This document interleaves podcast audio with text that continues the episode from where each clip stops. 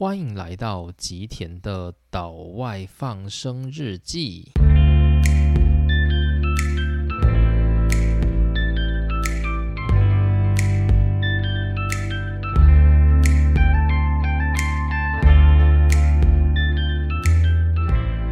大家好，欢迎来到今天的内容。那今天呢，要进入我们量子力学系列的第十二集。那今天呢，真的是本周，对，真的是本周，就是因为我现在就是在录 Podcast 的库存，就是几乎用完了，所以我几乎现在都是当周在录。那就是在前几天的八月三十日。就是呢，我看到一则新闻，这一则新闻是说呢，美国的太空总署 NASA 他们用韦伯的太空望远镜捕捉到天文奇景，而这个景色呢叫做爱因斯坦环。那这个。概念呢，就是我们讲到现在就刚好非常非常适合。主要的原因就是我们上一次才刚讲完，就是爱因斯坦的广义相对论，所以呢套到这边去看这个时事就非常适合。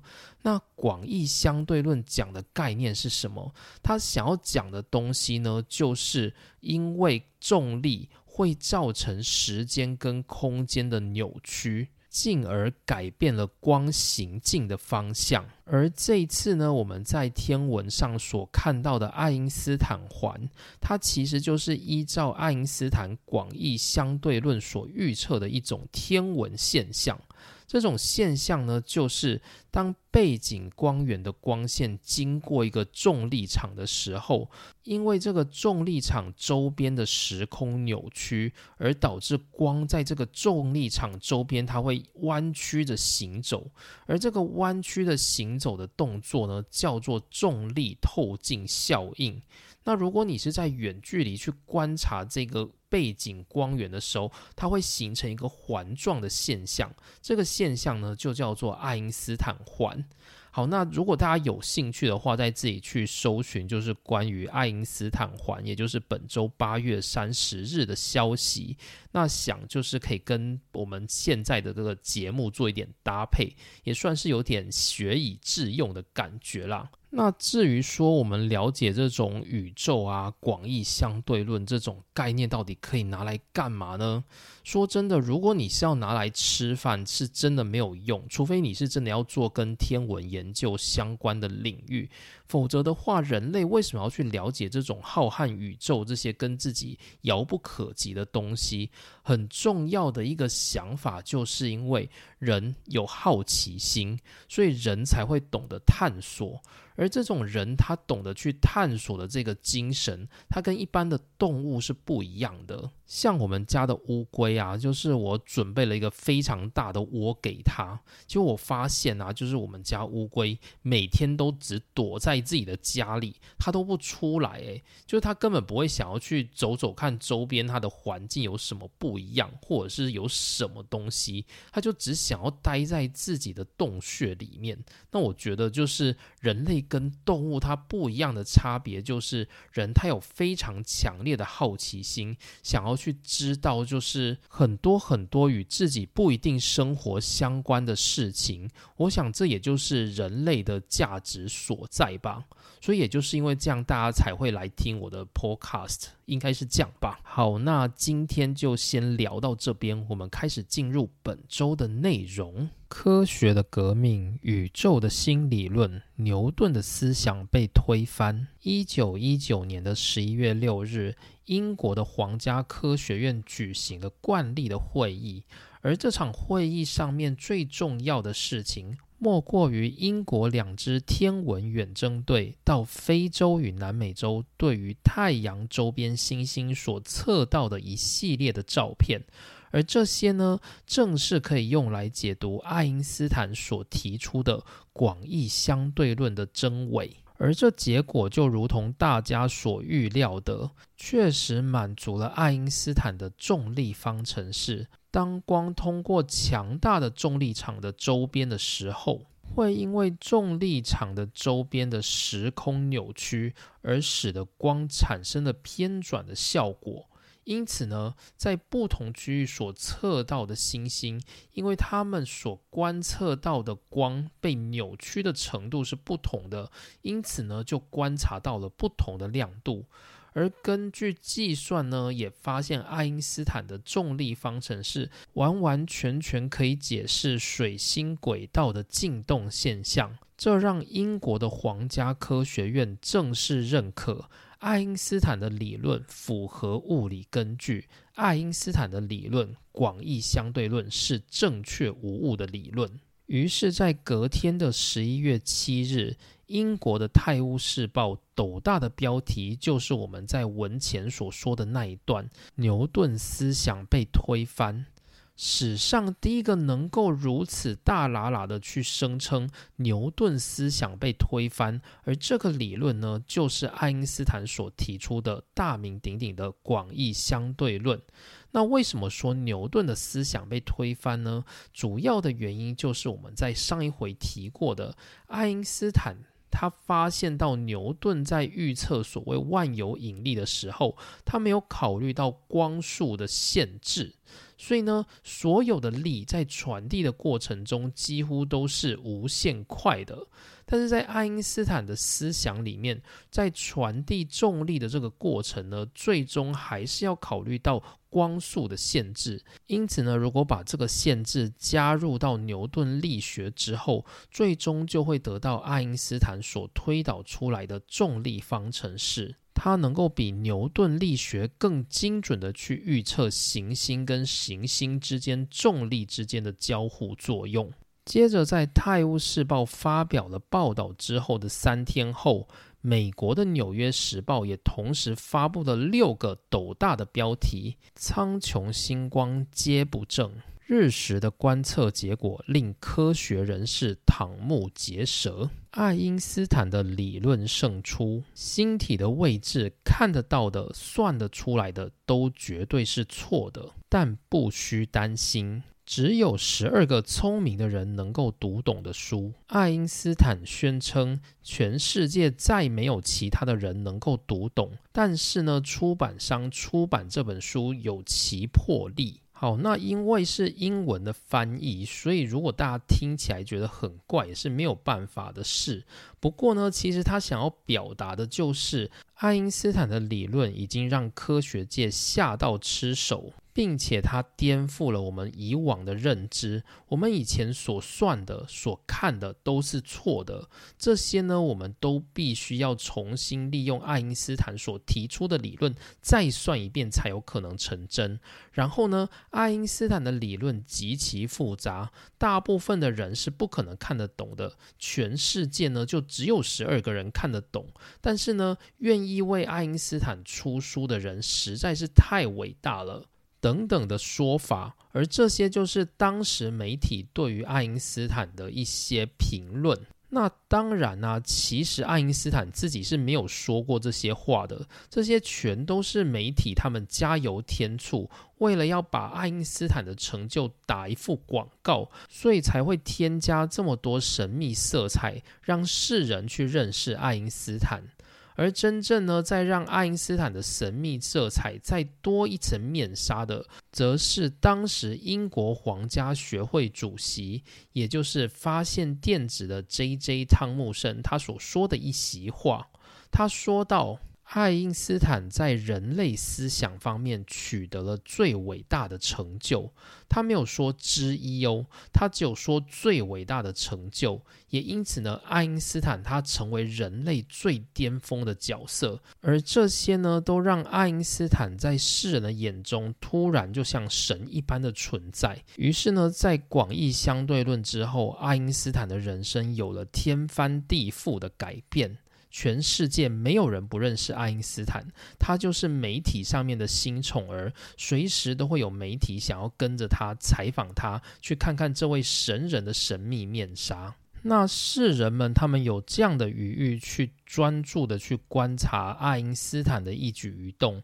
主要的原因就是在这个事件发生的前一年，也刚好就是前一年的时候，一九一八年，第一次世界大战正式结束。第一次世界大战结束的时间是在一九一八年的十一月十一日，而在他的前两天，十一月九日，在柏林的爱因斯坦甚至还取消了一门自己的讲座，主要的原因是因为当地发生了革命，而这个革命的原因呢，主要是因为德国的国民他们受不了帝制的皇帝在那边乱搞，甚至还。带来了战争，让大家民不聊生。因此呢，群众逼迫霍亨索伦家族退位。于是，当年的德意志帝国皇帝威廉二世宣布结束帝国的时代。并且呢，在当天逃往荷兰，以避免后续被政治追杀。于是，在十一月九日呢，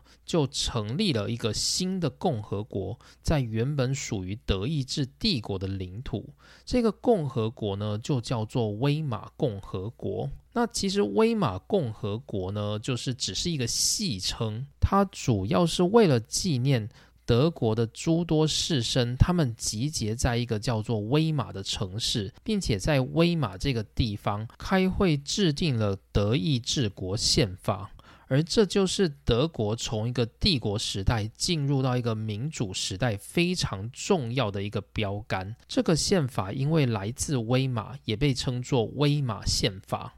好，那其实大家都知道，就是威玛共和国的这一个国家。或者是它的名称其实应该叫做德意志国，它其实呢是一个比较。积弱不振的国家，主要的原因是因为在第一次世界大战之后，各国开始要求德国进行所有战时的各种赔偿，因此呢，德国从一开始就积弱不振，它有很多很多的钱要赔。但是呢，在政治上，其实德国从一个帝国时代转变到一个民主时代，这个转类点当中呢，迸发出很多很多崭新的。思想，所以这也算是德国整个思想文化最活络的一个时代。这个时代到什么时候终结呢？最终到希特勒上台之后，希特勒呢，他就是看上威玛共和国这种积弱不振，并且一直不断的被各个欧洲大国所追讨外债的情情况，导致整个德国经济低迷，民不聊生。而希特勒呢，他就是利用这个方式崛起，然后成为就是德国国会的总理。最终呢，他结束了威玛共和国，形成军国主义，让德国成为我们所熟知的纳粹德国。而威玛共和国它所存在的年间呢，就是从一九一八年一直到一九三三年，希特勒上台成为总理之前，这段日子呢，我们就称它叫做威玛共和时期。那威马共和刚成立的这一段期间，就出现非常严重的问题。这个严重的问题呢，就是我们刚刚所提到的经济问题。而这时候呢，因为德国的马克太快的贬值，因此人们呢不信任德国国家所发行的马克货币，所以开始呢急着把马克货币拿去兑换各种就是能够购买到的实体物资，因此物资呢开始遭到国民的抢购，而出现了严重的通货膨胀的问题。而我们刚刚提过，德国不只是因为战后它的经济崩坏，同时还包含它欠了各国非常多的外债，这使得德国政府它必须把钱都拿去赔偿国外，没有办法及时的去帮助自己的国民，而马克呢只能应声下跌，一路贬到一美元兑换七千马克的状态。一九二二年的十一月，根据统计显示。当时一杯啤酒要一千五百亿马克，然后呢，一块面包呢则要八百亿马克，这么多，这显示出德国的经济已经混乱不堪，国家的货币已经没有信用可言，整个德国几乎面临崩溃的状态。而在这段期间呢，还好有美国及时的贷款援助，才勉强撑起了这个场面。而也就是这段期间呢，爱因斯坦的广义相对论问世了。这个问世呢，就像是给了德国的人民一种心理的寄托，因为时间跟空间这种东西，一直是我们日常生活中谁都能够感受到的一种物理量。因此呢，走在路上，随时都可以见到两个人在那边争辩着，到底相对论是对的还是错的？到底时间跟空间是否真的会扭曲等等的。于是呢，爱因斯坦就形容，在这段期间，他感受整个德国就像一座古怪的疯人院。但爱因斯坦呢，在德国也没有想象中的那么受欢迎，主要的原因就是因为他的犹太身份。然后呢，整个德国开始出现一种非常仇外的气氛。这种气氛就是德国人们他们希望能够在发起战争，能够向那些让自己民不聊生的那些外国人们下手报复。那爱因斯坦呢？他相较之下是一位非常明确的和平主义者，所以爱因斯坦经常会参加很多反战的活动，而这也让爱因斯坦成为了就是人家想要去暗杀的一个目标。爱因斯坦在一九一九年的十二月，他在写给友人的信上就有说到，他经常会收到恐吓信，就很多人会写说他想要来暗杀爱因斯坦，而不只是那些匿名的，甚至在一九二零年，爱因斯坦在柏林大学的课堂上上课的时候，也会有学生突然打断他的讲座，然后大声的喊叫说。我要割断那个肮脏的犹太人的喉咙。那民间百姓是如此。但在政治上呢，因为威玛共和毕竟是一个民主共和的国家，所以呢，在政治上的那一些政治人物呢，他们依旧是认为爱因斯坦是一个非常重要的宝藏，他们几乎不希望爱因斯坦就此离开德国而去。主要的原因是因为德国现在正处于一个没有外援的时候。而像爱因斯坦这种无国界的公民，他正好能够帮德国去打开这种困境。因此呢，德国的官方其实是非常重视爱因斯坦的，甚至呢，文化部长还有写信给爱因斯坦，跟他说道：过去一直是，将来我们也会永远的把您深深的崇敬的教授先生列为我国科学中最荣耀的宝藏。那接着呢，就把画面带到丹麦的尼尔斯波尔。尼尔斯波尔呢，他已经回到了哥本哈根大学，并且在哥本哈根大学的理论物理研究所任教。那尼尔斯波尔呢？他作为一个中立国的公民，他也尽力的去确保当时在战争状态的那些科学家们，能够在私人关系上快速回到战前的水准，并且能够快速近期交流。他是第一个向德国科学家发出的邀请人之一。他首先邀请的就是跟他一起完成所谓的原子模型的阿诺德·索莫菲，请他到哥本哈根来进行讲学。因此呢，在德国学界也都能够感受到尼尔斯·波尔他是非常非常友善的一个学者。因此呢，这个消息也慢慢就传到柏林大学去了。于是呢，柏林大学物理学界的主要负责人马克思·普朗克知道这个消息之后，他立马就邀请尼尔斯·波尔能够到柏林去做一次关于量子化原子以及原子光谱理论的演讲。而尼尔斯·波尔呢，他立刻就接受了。于是他们把时间定在一九二零年的四月二十七日。那尼尔斯·波尔他心中是非常兴奋的。为什么呢？因为他作为一个小咖的物理学者，他第一次要去柏林大学去见到两位在世界上非常赫赫有名的学者大佬，这让他是非常的期待。其中一位呢，当然就是邀请他的马克思·普朗克，而另外一位呢，则是爱因斯坦。他们两个现在都隶属于柏林大学。尼尔斯·波尔对这趟旅程是充满期待的。这就好像是有一个很。喜欢踢足球，立志成为一个足球员的小孩。然后呢，他小时候就一直在电视上看到很多很多的足球明星。但有一天呢，他忽然要去见到这些足球明星，他的心里一定是非常兴奋的。而马克思·普朗克以及爱因斯坦。对于尼尔斯波尔就是这样的角色，主要的原因就是尼尔斯波尔他的量子理论就是在经历过马克思普朗克以及爱因斯坦的启发之后，才慢慢发展出自己的雏形。因此呢，这一趟旅程对于尼尔斯波尔来说，根本就是一趟追星之旅。那虽然如此，这一次尼尔斯波尔要到柏林演讲的这件事，也不单单就只是马克思普朗克自己个人的心愿。其中呢，当中从中作梗的也包含了爱因斯坦。原因是爱因斯坦也一直很想见见这位小了自己六岁，在量子力学界非常杰出的青年。爱因斯坦是这样告诉马克思普朗克的。他的头脑肯定是世界一流的，他极富批评精神以及卓越的见识，而且从不迷失大方向。爱因斯坦只有在论文当中看过尼尔斯波尔的发表，但是他却对于尼尔斯波尔所发表的洞见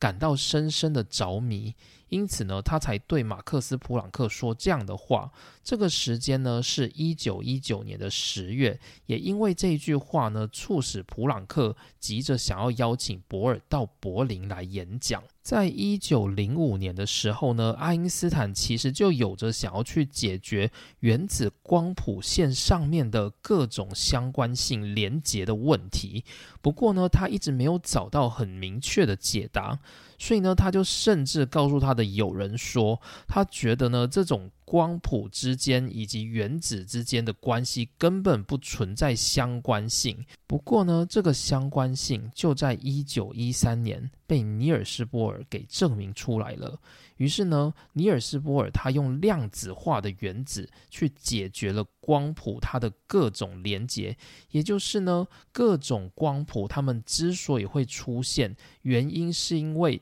电子它在各个原子的层间进行穿梭的关系，而爱因斯坦在看到这篇论文的时候，他甚至觉得这真的是一个奇迹。于是多方的缘分促成了尼尔斯波尔来到柏林，与爱因斯坦以及马克思普朗克见面。一九二零年的四月二十七日。尼尔斯波尔来到了柏林大学。他从柏林车站走向大学的时候，心中的兴奋以及焦虑交织的，让自己变得非常非常的不舒服。不过，就当他在柏林大学遇到普朗克以及爱因斯坦的时候，这些症状就全部都消失了。他们从轻松的一些开玩笑的话题，转移到了令人可以深入讨论的物理话题，而这些都让波尔的心情跟着轻松起来。根据波尔的回忆，他在柏林的那些日子里，每天从早到晚讨论的都是理论物理学。对于一个只爱谈论理论物理学的人来说，这个就是一个最理想的休息时间。那波尔也从就是普朗克以及爱因斯坦的口中听到了一些来自于大师级的评论，以及他们对于量子的看法。而其中最重要的，莫过于就是他们一直不相信所有的物质它是以量子的方式存在的。所谓的光，所谓的能量，都不应该是量子。量子它应该是一种用来交换能量所存在的一种交换工具罢了。那其实呢，尼尔斯波尔他的想法也类似。他认为呢，光它不应该是一个量子，量子只是光用来交换能量的一个形式。原因是因为光在历史上所被证明为波的这个证据实在是太多了，多到让他没有办法去相信光就真的是一颗粒子所组成的东西。然而，尼尔斯波尔在讲座上也得到了一些让他产生激荡的想法。其中一个很重要的是，在爱因斯坦一九一六年对于辐射的自发现象以及受激发光的现象和电子在能阶当中跃迁的相关性研究，而爱因斯坦从中得到的结论是，他认为这些跃迁所导致的激发光、辐射发光的这一类现象呢，几乎可以说是一个偶然现象。或者是几率问题，原因是因为爱因斯坦他做了很多次，他发现不是每一次电子都能够按照自己的想法进行跃迁，并且去放出他所需要的那些辐射光，所以爱因斯坦觉得这一切都是几率证明。不过呢，爱因斯坦他同时也在讲座上告诉大家说，他认为这种几率问题只是因为还没有解决，所以我们看起来像是一个几率，而实际上呢，随着我们的理论越来越精确的时候，我们会找到这其中的关联性，让它形成一个因果关系。那爱因斯坦他在其中受到挫折的主要地方是在于，他没有办法透过就是电子跃迁的这个过程，然后去预测出光量子它所释放的时间，以及光量子它想要行走的方向，这是没有办法透过实验预测的。而尼尔斯波尔呢，他对于爱因斯坦的这个苦恼进行了回答。他告诉爱因斯坦说，想要去精确预测这种时间跟方向是完全不可能的。于是呢，从这个时候开始，大家就会发现，爱因斯坦他想要走在物理的因果律上。他认为一切的事情发生都会有一个因，有一个果。可是呢，尼尔斯波尔在这个时候他已经告诉大家，放下因果，接受几率，因为呢，你所做的每一次，它可能都是由不同的变因所产生的成果，所以你只能够大量的去看这些数据，决定它大致上的。走向，但是呢，这中间不是有绝对、绝对一对一的因果律，这就是爱因斯坦跟尼尔斯波尔在第一次相会所激荡出来的差距。那在这个讲座当中呢，尼尔斯波尔跟爱因斯坦做了一些激烈的争辩。那争辩完之后呢，他们晚上还一起就是沿着柏林的街道边散步边聊着这些问题，又或者呢，他们甚至还到爱因斯坦的家中去进行了晚餐。那双方呢都努力的想要去让对方了解自己的观点。爱因斯坦希望尼尔斯波尔相信因果律。而尼尔斯波尔呢，则希望爱因斯坦舍弃因果的这一个想法。在尼尔斯波尔他离开了柏林之后。爱因斯坦写信给了尼尔斯波尔，他在信中有这么一句话，他说：“在我的一生中，极少有人能像你那样，仅仅是因为您在我的眼前，就给我造成了极大的压力。”他这样的说法，就是在恭维尼尔斯波尔是一个非常非常值得尊敬的人物，而且呢，能够挑战爱因斯坦内心的中心思想。我现在正在研究您的大作，而且时时好像看到你那张快乐而且非常孩子气的脸，在我面前微笑着解释着。从爱因斯坦跟很多人的通信当中，都会发现到尼尔斯波尔对于爱因斯坦是一个多么重要的存在。这种存在呢，有点像是你能够遇到一个非常顶尖，而且可以跟你相互匹敌的对手，那种相互珍惜的感受是非常非常令人深刻的。在这里，我忽然想到一个非常非常古老的，就是霹雳布袋戏的角色，叫做风之痕。好，说到这个霹雳布袋戏呢，其实我已经是很久很久没有看了，所以我也没有接触。不过根据我自己小时候的印象，我就一直把这个就是风之痕他吟诗的那个诗号放在心上。他是这样说的：“他说，昂首千秋远，傲笑风间，堪寻敌手共论剑，高处不胜寒。”他的意思就是说呢，他寻找一个可以跟他相互匹敌、相互对剑的对手，可是看到这个武林上面几乎没有人能够跟他做到这样的事，他觉得高处不胜寒。自己站得太高，看得太远，没有人能够了解自己，有一种非常非常的凄凉感。而爱因斯坦呢，他过去的日子里，或许也就是这种心境。他觉得自己站得太高，大家都想要恭维他。可是呢，他没有找到一个真正能够给自己创造压力，能够跟自己共同匹敌去讨论物理学真谛的一个对手。而这个对手呢，现在就在眼前，他就是尼尔斯·波尔，一个让他非常非常印象深刻的人物，而且他非。非常珍惜的这一段感情。那回到就是尼尔斯波尔这边，他是怎么想的呢？他也认为爱因斯坦是一个非常非常让人印象深刻的人物。尼尔斯波尔呢，他回到哥本哈根之后，他也写信给了爱因斯坦。他用着他非常不熟悉的德语写了德语的信给了爱因斯坦，当中写道：“对我来说，能与你会面。”并且能与你交谈是一件最令人难忘的事情。你想象不出来，聆听到你亲口讲出你的观点，对我来说会有多么大的启发作用。那在一九二零年的八月，也就是当年的四月的时候。波尔到柏林去拜访爱因斯坦。现在呢，一九二零年的八月，爱因斯坦他刚好有一个机会去访问挪威，并且他就在回程的途中呢，路经就是丹麦的哥本哈根，在那里逗留了一下，并且拜访了尼尔斯波尔。所以呢，他们其实对于对方算是非常非常惺惺相惜的。好，那接着时间来到了一九二零年的八月，有不好的事情要开始降临在爱因斯坦的周边了。主要的原因是德国，他经历过第一次世界大战之后，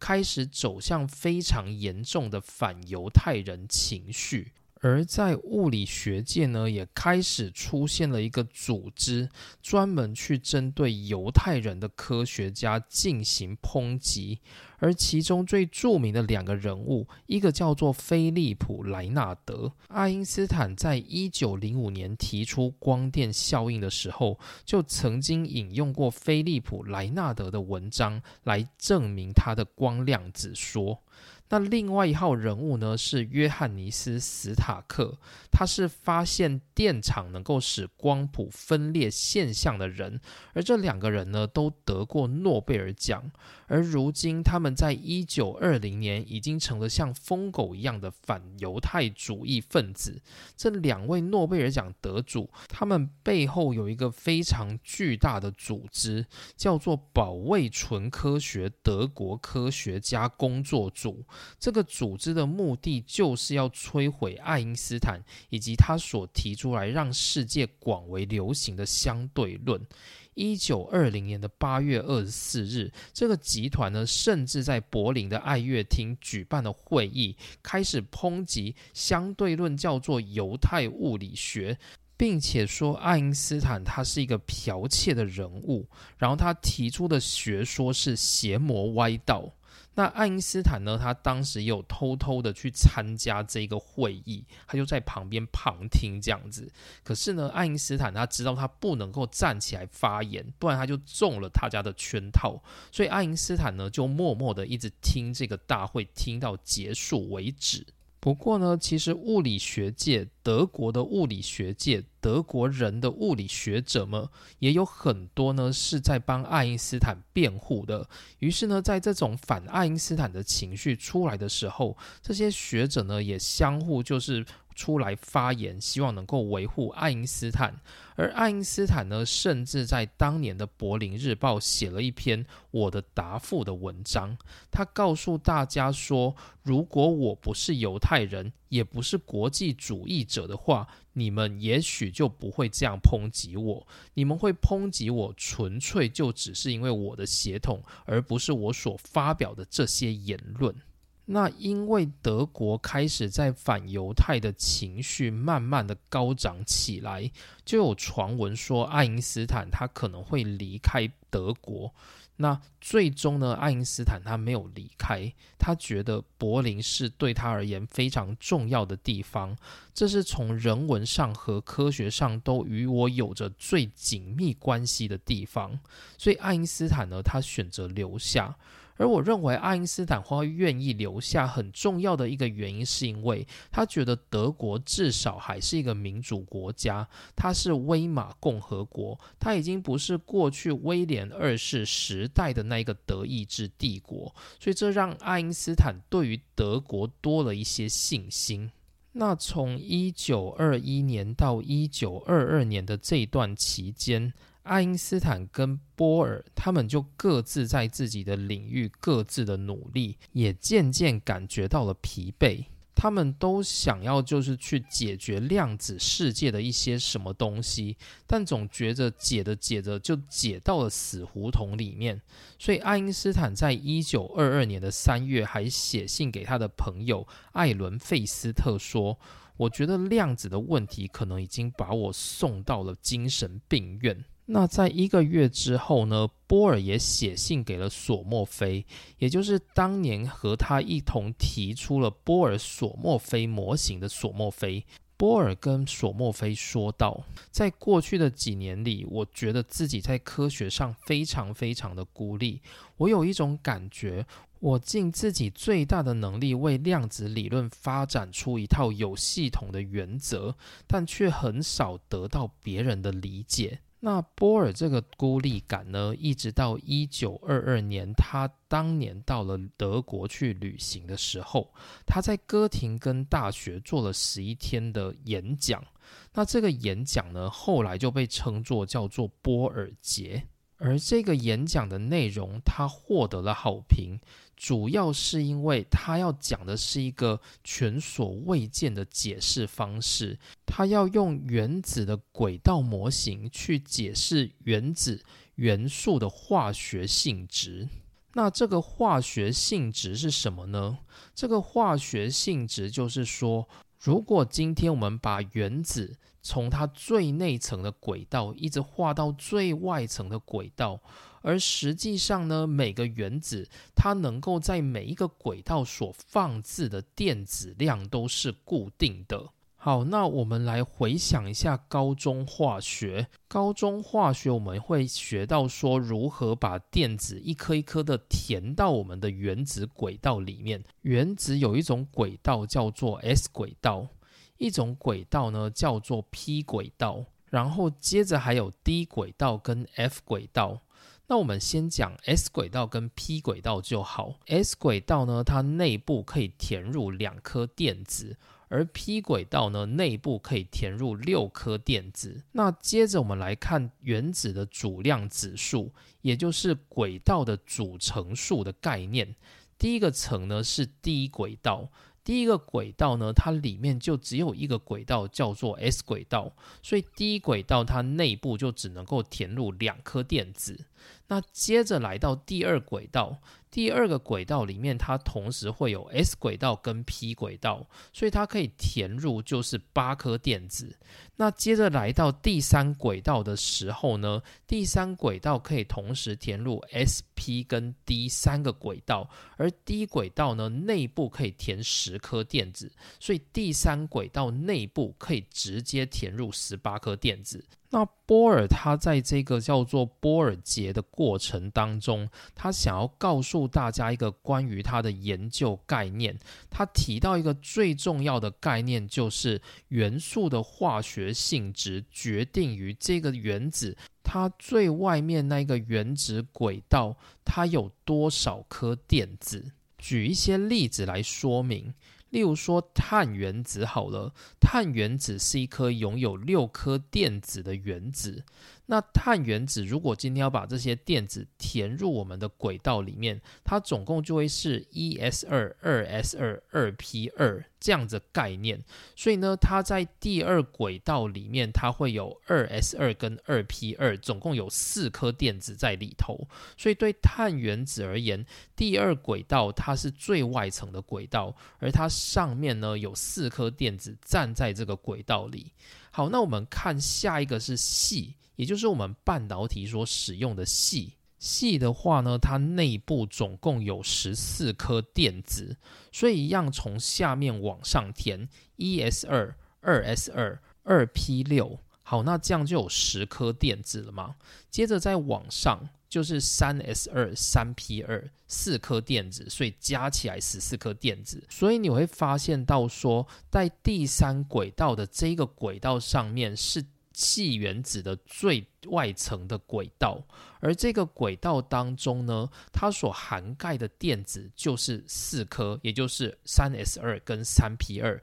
总共四颗电子。这说明什么呢？这说明说碳。跟细，它们的最外层的那个轨道里面都有四颗电子，所以碳跟系它们的最外层的这个电子数是一样的，因此呢，它们具有非常非常类似的化学性质。例如，我说碳。碳跟碳之间呢，它们原子会形成共价键，当它们紧密结合在一起，可以形成一个我们经常见到的叫做钻石结构。钻石呢，这个材料它里面就是碳，所以呢，大家不要再觉得钻石是什么非常稀有的宝石，它就是用碳组成的非常紧密的结构，而这种结构呢，几乎可以说是世界上最硬的石头。好，那接着呢，就来看细。细可以跟碳一样，因为它的最外层的电子数是一样的，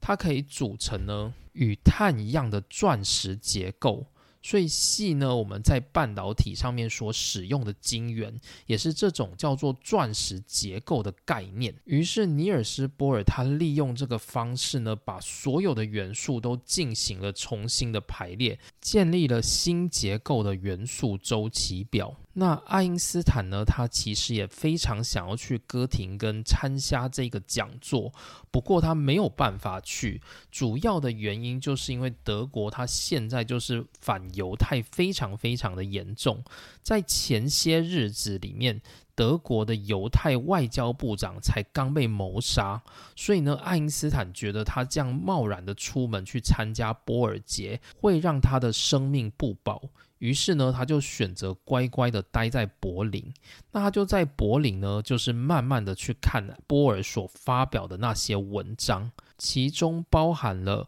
原子结构以及元素的物理及化学特性。这是在一九二二年的三月发表出来的文章。它里面解释到，就是波尔他对于原子的所有轨道和它们的化学意义。而爱因斯坦呢，他评论这真的就像是一个奇迹。他觉得波尔呢，他在做这个量子的工作呢，已经做到了非常高的科学水准，甚至达到了极度艺术水准的程度。那虽然说呢，波尔他所提出的这个关于元素周期表以及电子的轨道以及它们对应的化学性质的关系，不过呢，这个内容并没有非常精密的数学计算，所以其实还是有很多人非常不相信的。不过他这种充满逻辑条理的整理呢，却已经让不少人成为他的粉丝。所以波尔他回到哥本哈根之后，他的底气。变得更足了，更多人呢将他视为是量子力学界的未来明星。从每个人向我表示的友情当中，我得到的快乐是难以详尽的去描述的。他不再感觉到自己默默无闻、与世隔绝，他开始相信他有更重要的使命，他要让大家知道量子力学是一个什么样的世界。好，那今天的内容我想要先讲到这边。原本我是想要在今天把这个波尔与爱因斯坦会面的篇章给讲完，不过我发现，就是这个篇章的后面，它有一个很重要的点，就是所谓的康普敦效应。所以我觉得呢，就是我们可能还是稍微停下来，先把重点留在这边就好，不然这可能这一集大概又要讲超过一个小时。所以今天的内容呢，我们就停在这边，那剩下的内容呢，就会由下集来进行收尾。好，那谢大家收听，我们下次见，拜拜。